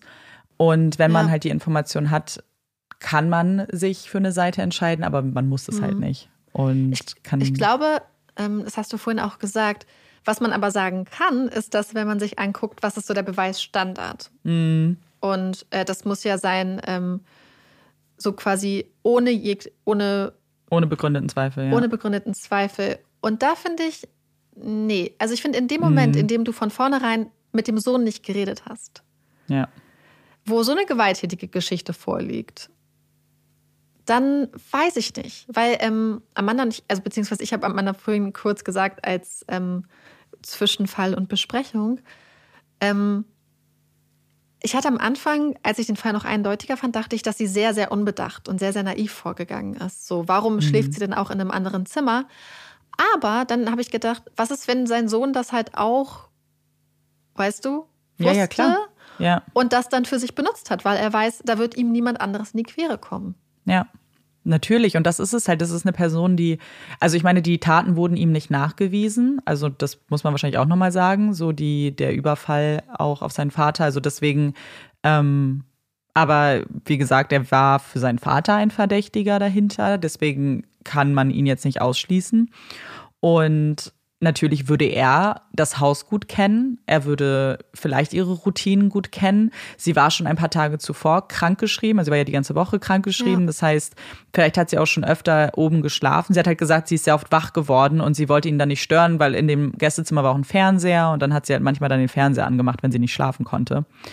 Und wenn man sowas vielleicht weiß und mitkriegt, klar, dann ist das, und wenn du vielleicht, weil das ist natürlich auch eine Sache, wie ist die Person dann reingekommen, so, aber wenn du vielleicht weißt, dass ab und zu sie die Garagentür offen lässt, wenn sie die Hunde nochmal füttert, vielleicht ist das auch schon mal zuvor passiert, so, das kann man ja auch nicht ausschließen. Ja, Oder was ist, wenn du irgendwie noch einen Schlüssel hast oder irgendwas? Ja, Also ich meine nur, es, es gibt, das ist halt die Sache.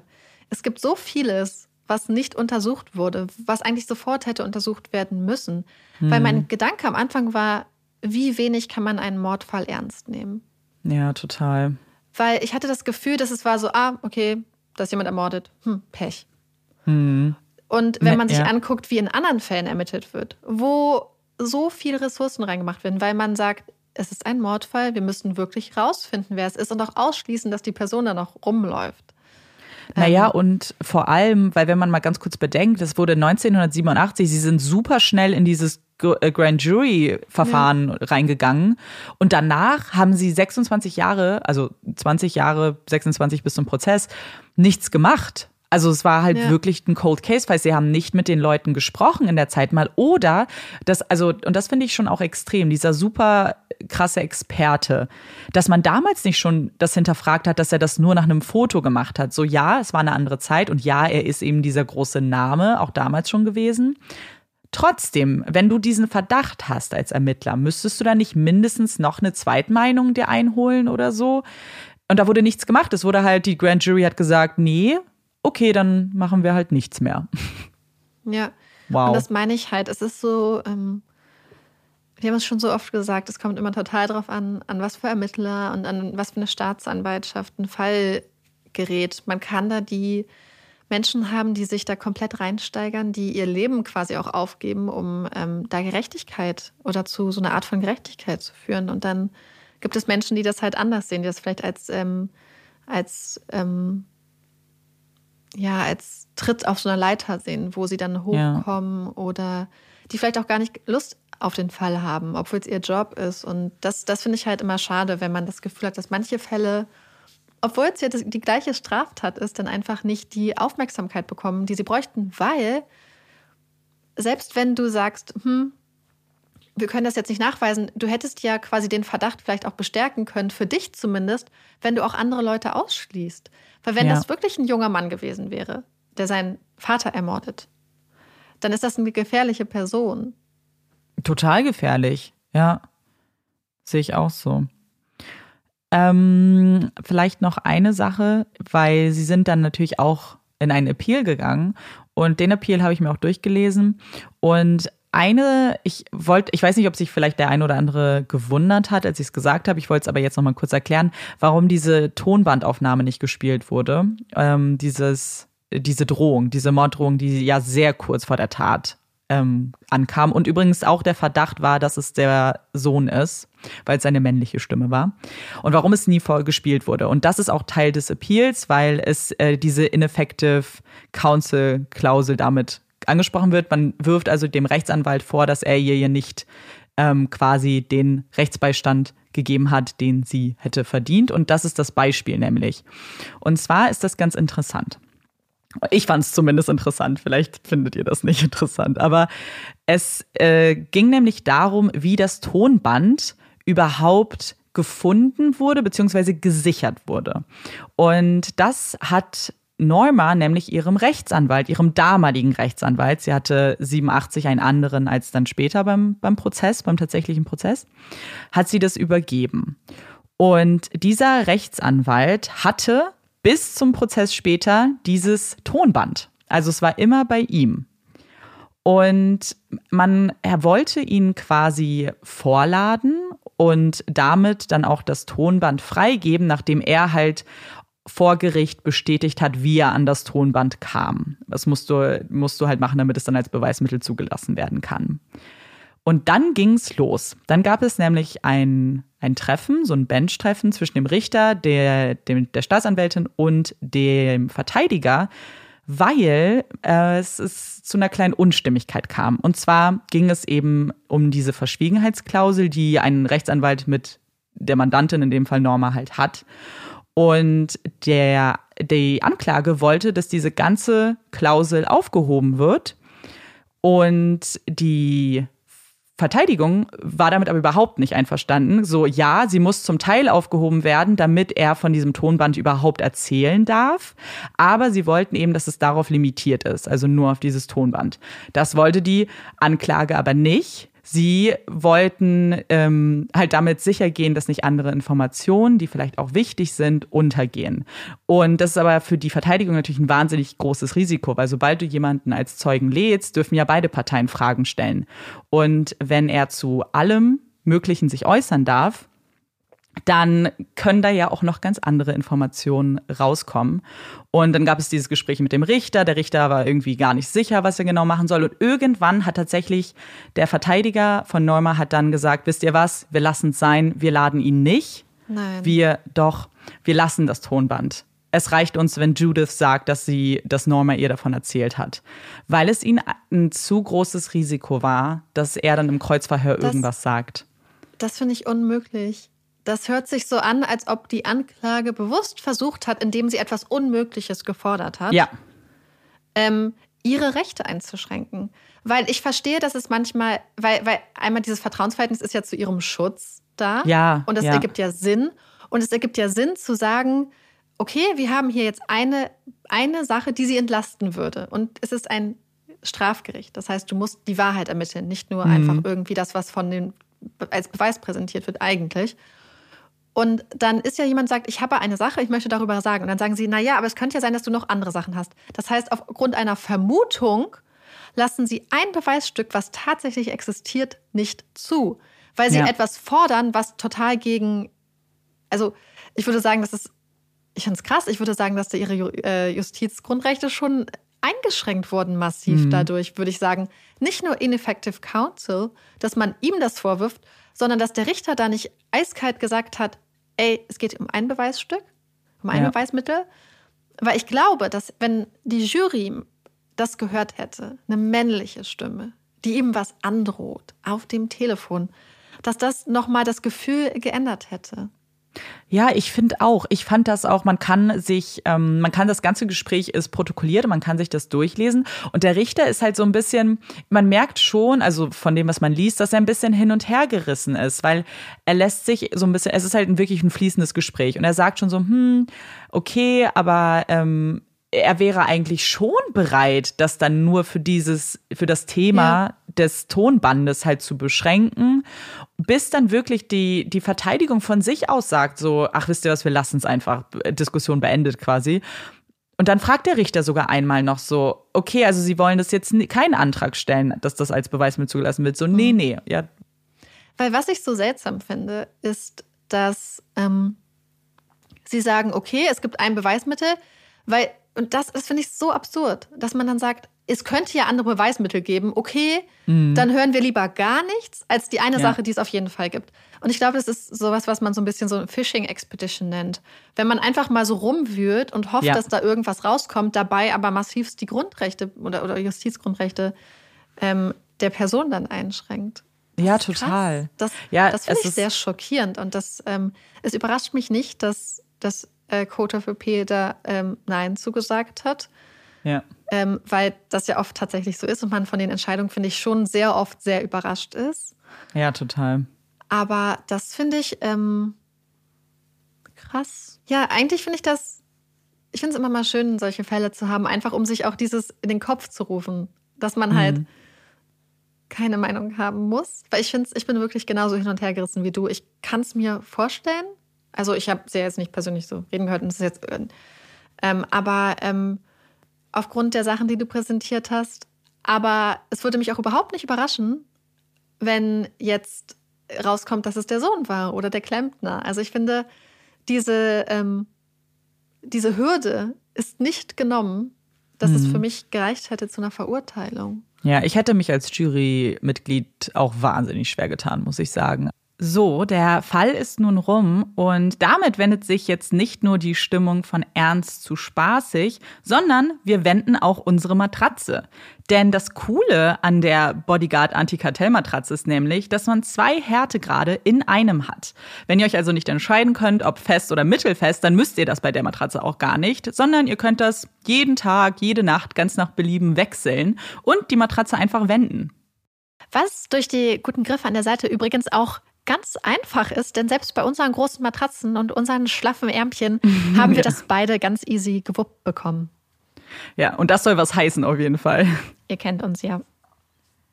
Und damit wir jetzt ein ganz kleines bisschen durchatmen können, kommt hier unsere Puppy Break. Yay! Große Überraschung, ich bin heute mit der Puppy Break dran und ich habe gedacht, ich nehme mich selbst als Inspiration für die heutige Puppy Break. Kleiner Scherz. Aber ihr wisst ja alle, ich bin sehr groß, Amanda ist eigentlich auch sehr groß. Und äh, wie werden große, insbesondere große Frauen manchmal genannt? Giraffe. Deswegen habe ich gedacht, wir machen heute mal einen Giraffen-Fact, weil es sind ganz spannende Tierchen auf jeden Fall. Sie sind ja zum einen sehr groß und sie haben einen, ich sag mal, eine Lieblingstätigkeit. Also ich weiß nicht, ob es ihre Lieblingstätigkeit ist, aber eine Sache, die sie sehr gerne machen, die sie uns beiden noch sympathischer machen sollte. Sie essen nämlich sehr viel und den ganzen Tag und essen bis zu 45 Kilo Blätter und Zweige am Tag. Das ist viel. Sie sind natürlich auch sehr groß. Das ist wirklich viel. Aber das ist nicht nur, weil sie die Kalorien brauchen, sondern auch das Wasser, denn Giraffen trinken sehr, sehr wenig. Das meiste Wasser, was sie brauchen, kriegen sie über die Blätter. Und das ist vielleicht auch evolutionär daher bedingt, dass es für eine Giraffe, weil der Hals ja so lang ist, dass sie, wenn sie normal stehen, nicht nach unten kommen, also nicht ans Wasser, müssen sie immer so ganz ähm, awkward, sage ich mal, die Beine mhm. auseinander machen, um ans Wasser zu kommen. Weswegen das auch gar nicht so ungefährlich ist, wenn dann zum Beispiel ein Raubtier in der Nähe lauert. Weswegen es sehr praktisch ist, dass sie nur alle paar Tage quasi richtig trinken und sonst ihre, ja, größtenteils das Wasser durch die Pflanzen aufnehmen. Und ähm, das fand ich sehr interessant. Und noch eine Sache, und das tat mir ein bisschen leid, wenn Giraffenbabys geboren wurden, dann sind die schon sehr schnell sehr entwickelt. Aber Sie kommen sehr unsanft auf die Welt. Die fallen nämlich wirklich aus 1,5 Meter Höhe auf den Boden. Oh mein Gott. Ja. Gleich auf das harte Leben vorbereitet. Ja, das fand ich sehr, sehr, sehr niedlich. Äh, ja. Vielleicht kommen noch mal ein paar Giraffenfakten. Aber Giraffen ist auch das einzige Tier, was ich wirklich gut malen kann. Ja, weil sie, aber das liegt daran, also ich, ich finde, wir leben in so einer Welt, in der es so wenig gibt, was so ganz, also so super magisch ist. Aber ich finde, mhm. Giraffen gehören dazu, weil dieses Tier ja. wirkt einfach wirklich, als ob da ein Kind sich hingesetzt hat und irgendwas gemalt hat. So oh, richtig langen Hals ja. und hier und dann noch Hörnchen da oben drauf. Und es wirkt so richtig surreal. Ja, ich finde, die sind auch total schön. Und übrigens, äh, ich habe den Fakt jetzt gerade nicht hier, was habe ich vorhin gelesen. Das Muster der Giraffen ist so einzigartig wie der menschliche Fingerabdruck. Also passt sogar zu. Ach, krass. Ja. Ja, das ist richtig gut. Was auch irgendwie ich, Sinn ergibt, natürlich. Ja, ja, das stimmt. Weil die sind ja, ja, ganz cooles Muster. Ja. Amanda, hast du denn eine Empfehlung? Abgesehen davon, ja ganz kurz, ich möchte noch mal darauf hinweisen, Amandas Adventskalender bei Instagram ist immer noch online und da kommen jeden Tag neue, tolle Filmempfehlungen. Äh, ja, manchmal ein bisschen mit Verspätung. Ich, ich mache das nicht professionell. Tag. Ja, genau. Ihr müsst ich bin schon sehr professionell. Also immer, wenn ich mir das durchkriege, denke ich so, ja, das hört sich gut an. Ich versuch's. Genau, also die, die, genau, das, und ich, ich muss auch ehrlich sagen, ich schaffe auch fast gar nichts anderes zu gucken. So irgendwie außer dann jetzt Weihnachtsfilme, weil ich einfach dann am Tag dann die Zeit, die ich habe, gucke ich dann einen Weihnachtsfilm. Und aber deswegen, ich habe es ja schon angedeutet, die Empfehlung ist Exhibit A, was ich ähm, ja für meinen Fall auch geguckt habe. Aber ich habe auch alle vier Folgen einfach so hintereinander geguckt, weil ich es sehr, sehr spannend und sehr gut gemacht finde. Und während zum Beispiel der Fall, den wir ja heute hatten, eigentlich nicht so klar ist, finde ich, wie es jetzt dargestellt wurde von Netflix, ist das bei den anderen ein bisschen anders.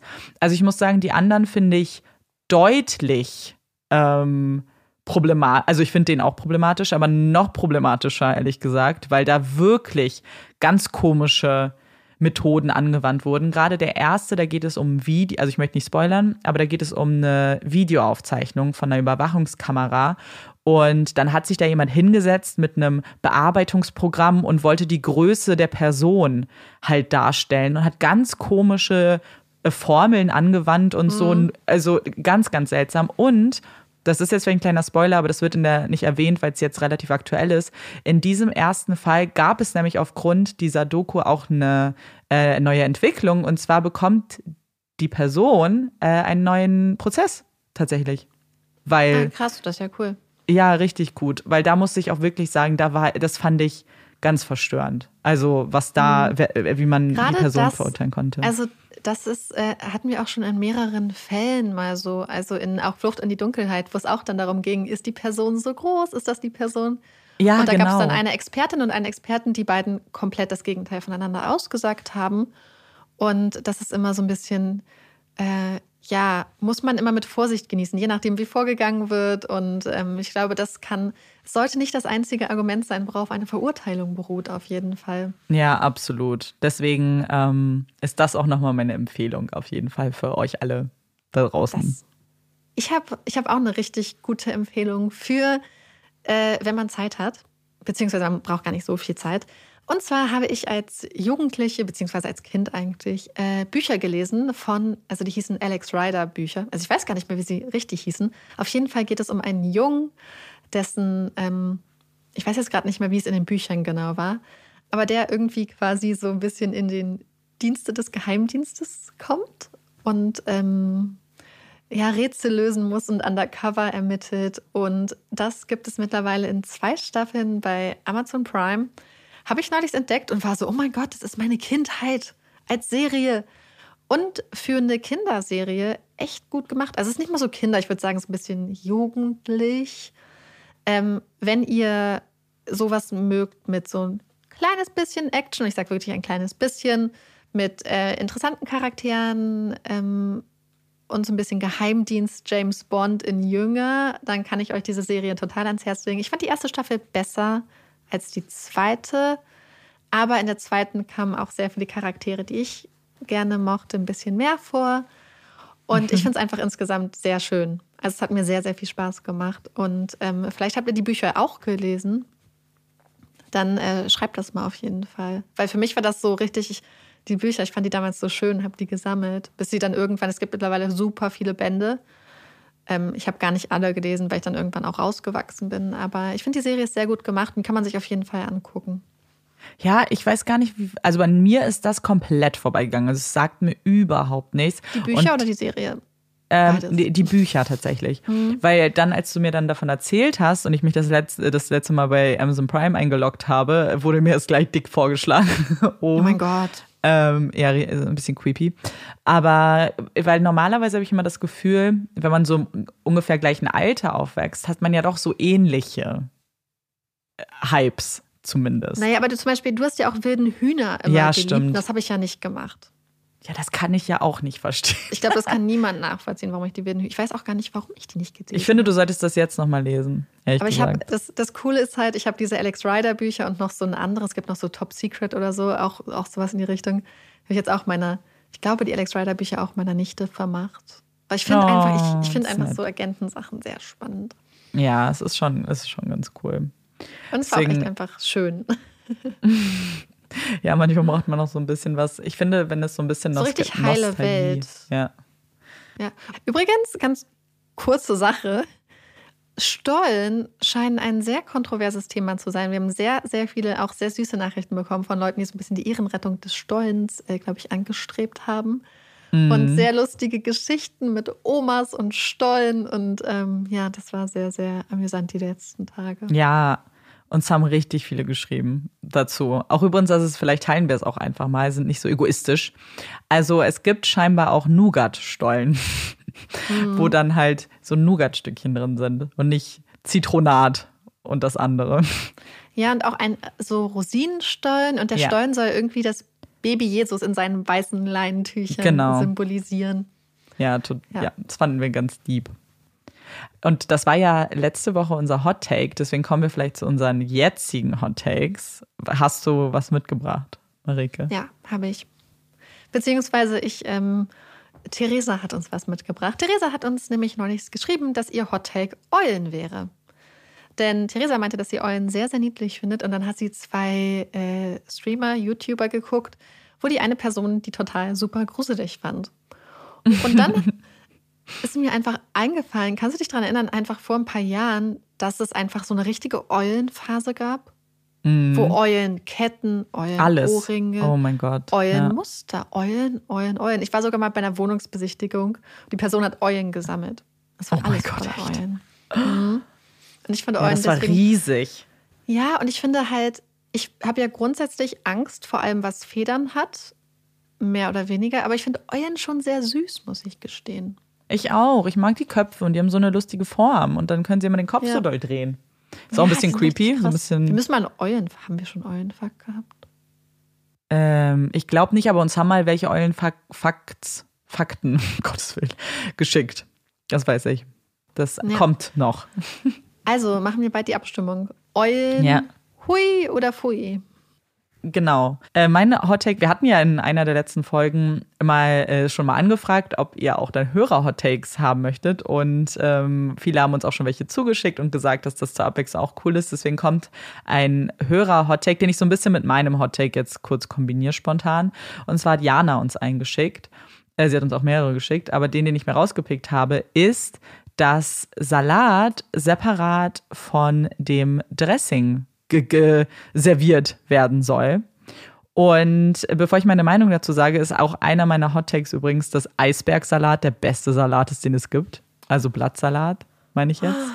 Ich liebe Eisbergsalat. Nährstoffe gleich null, aber ich liebe Eisbergsalat. Richtig weird. Richtig, richtig weird.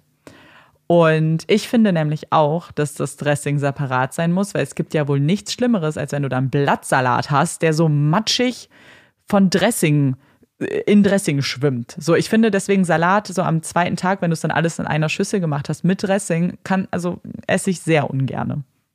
Ich finde, es kommt drauf an. Weil ich finde, es gibt bestimmte Salate, wo es Sinn ergibt, dass der Salat ein bisschen in dem Dressing mariniert ist. Nicht so in Joghurtdressing oder so, aber wenn man so eine Vinaigrette hat. Aber auch natürlich nur dann, wenn du es an dem Tag dann auch servierst und es nicht zu ewig darum steht. Ähm, ja, also grundsätzlich mache ich das, äh, finde ich das okay. Also zum Beispiel bei meinen Eltern, meine Mama macht oft, also nicht immer, aber oft auch so eine Vinaigrette oder so schon da rein. Das finde ich auch manchmal sehr lecker. Ja.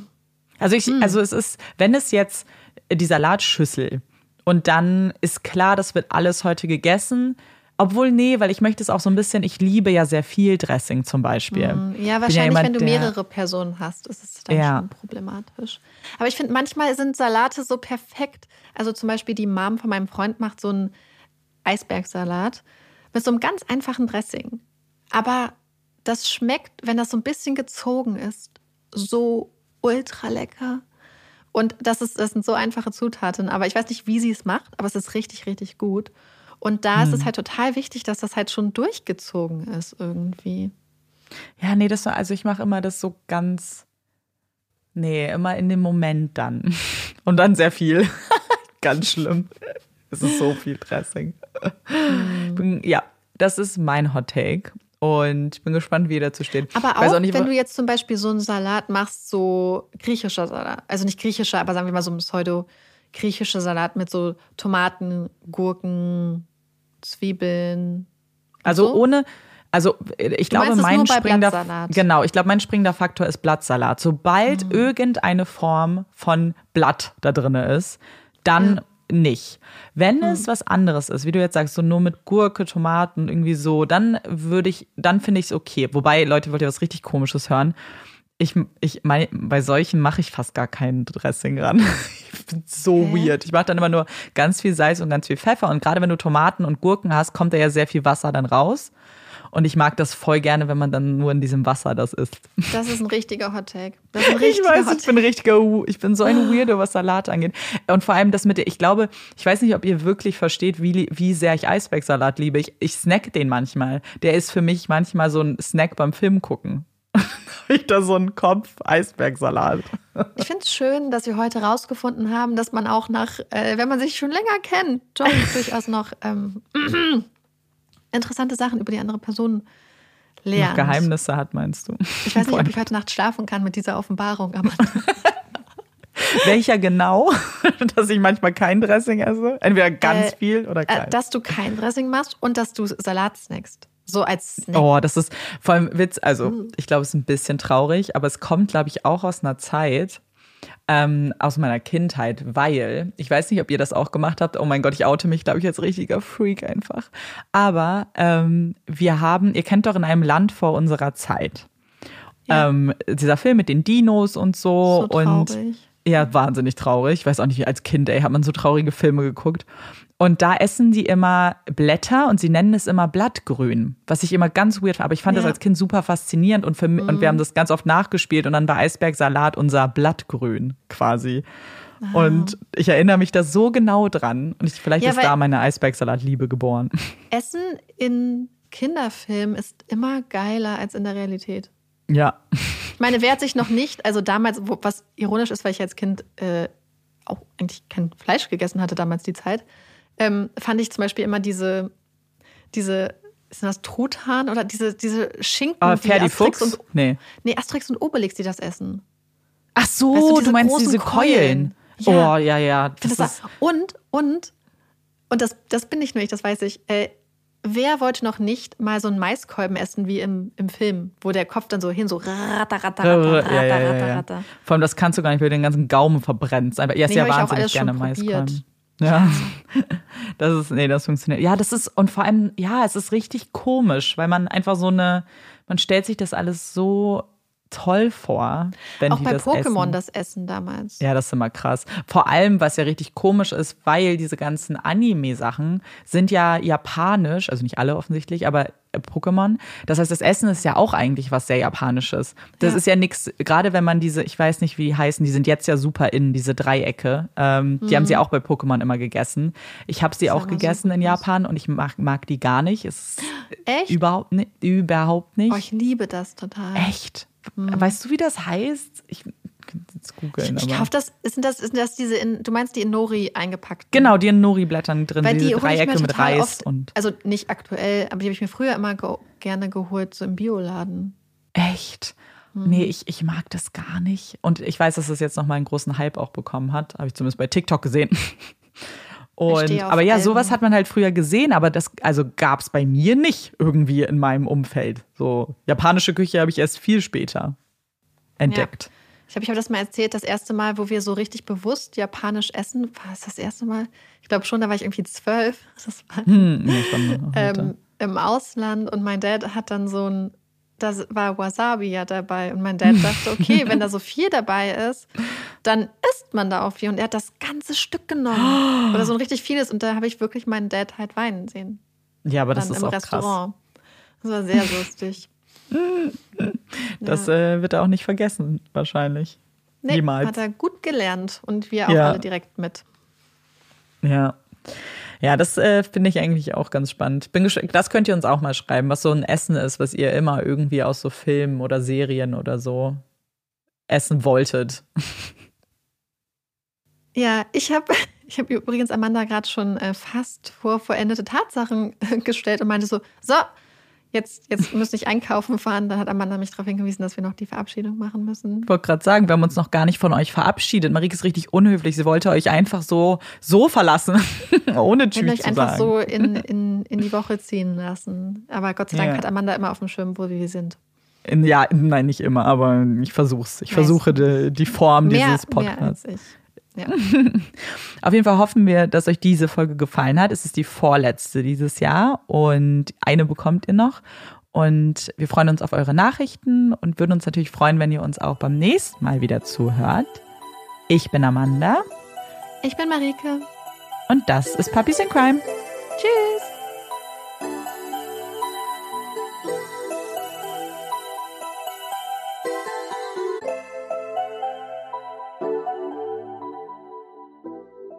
Also, wenn ihr Bock habt, die Bodyguard Anti-Kartellmatratze von Bett 1 auszuprobieren, dann könnt ihr in unsere Shownotes gehen oder ihr geht direkt zu bett1.de. Genau, wir sind uns nämlich sicher, dass da für jeden was dabei ist. Und wir wünschen euch auf jeden Fall ganz, ganz viel Spaß beim Probeliegen, bei unserem allerliebsten Hobby und wünschen euch eine gute, erholsame Nacht und süße Träume. Tschüss.